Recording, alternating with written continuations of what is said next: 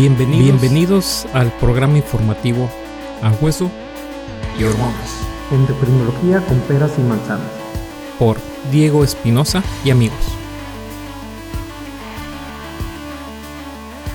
Hola, bienvenidos a este nuevo episodio del podcast A Hueso y Hormonas. Hoy hablaremos del tema bocio. ¿Qué es el bocio? El bocio se le llama solamente al aumento del tamaño de la tiroides.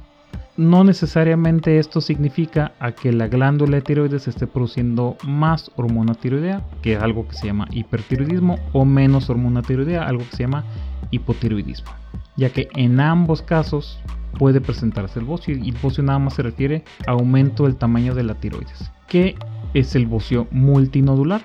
El bocio multinodular se manifiesta por un aumento de tamaño en el cuello que es causado por un crecimiento anormal de la tiroides. Nuevamente, a esto le llamamos bocio. Uno o más crecimientos dentro de la tiroides se llaman nódulos tiroideos, que ese también hablaremos en un tema aparte de puro nódulo tiroideo.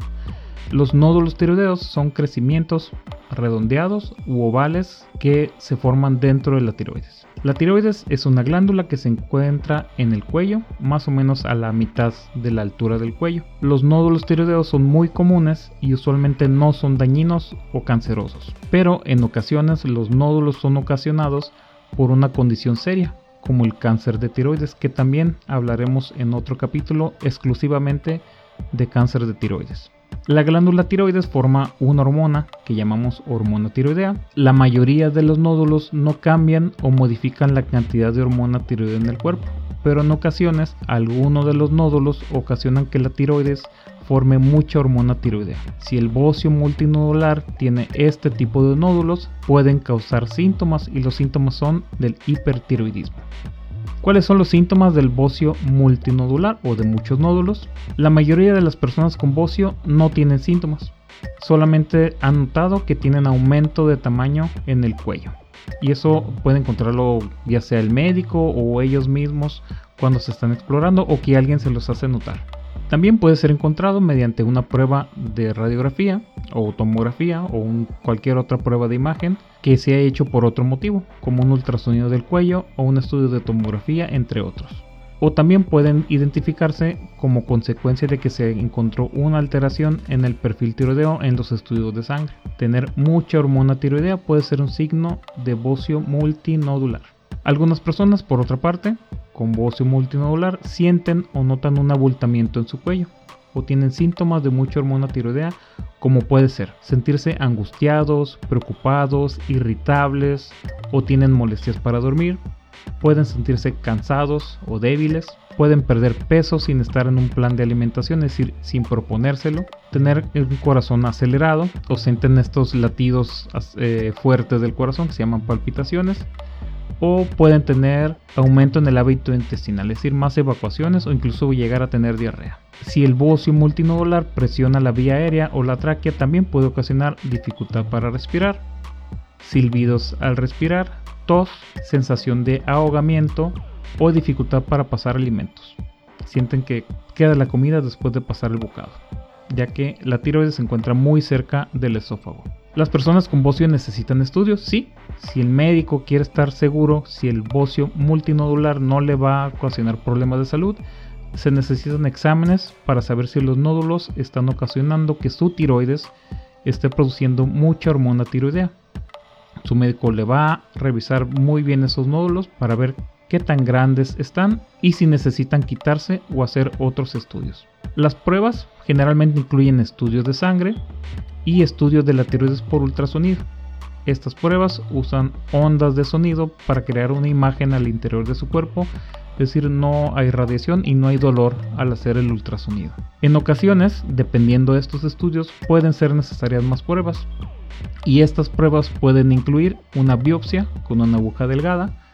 Para esta prueba, el médico usa una aguja muy delgada para quitar una pequeña cantidad de tejido Usualmente se escoge de la muestra del nódulo más grande y esta muestra se manda al laboratorio para ser analizado y para ver las células, si no es buena o mala o si es canceroso o benigno. Otro estudio que puede realizarse es el gamagrama de tiroides y esta prueba solamente se realiza si se detecta que existe mucha hormona de tiroides en el cuerpo. Para esta prueba se le pide que tomen una pequeña cantidad de una sustancia radioactiva. Después de esto, es parecido a como si le tomaran una foto con una cámara especial y esta foto pues va a captar cómo se distribuye este líquido que tomaron dentro de la tiroides. Es bien importante mencionar que esta prueba no debe realizarse en mujeres que tengan sospecha de embarazo o se encuentren embarazadas, tampoco las que están dando lactancia a sus hijos. ¿Cuál es el tratamiento del bocio multinodular? Muchos bocios multinodulares no necesitan tratamiento. Si los nódulos son pequeños y no parecen ser dañinos, su médico puede solicitarle vigilancia en los siguientes meses para determinar si aumenta de tamaño o si necesita tratamiento. Por otra parte, el bocio multinodular necesita tratamiento cuando causa que la tiroides forme mucha hormona tiroidea, ocasiona problemas para respirar, pasar alimento u otras funciones del cuerpo, o si es muy grande, y por supuesto si tiene cáncer. Los tratamientos del bocio multinodular pueden incluir medicamentos que tienen acción contra el aumento de hormonas tiroideas. Y esto solamente si sus pruebas de sangre demuestran que la tiroides está produciendo mucha hormona de tiroides.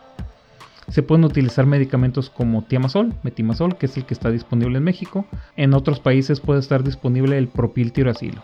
Estas medicinas controlan los niveles de hormona tiroidea hasta que se puedan utilizar otros medicamentos.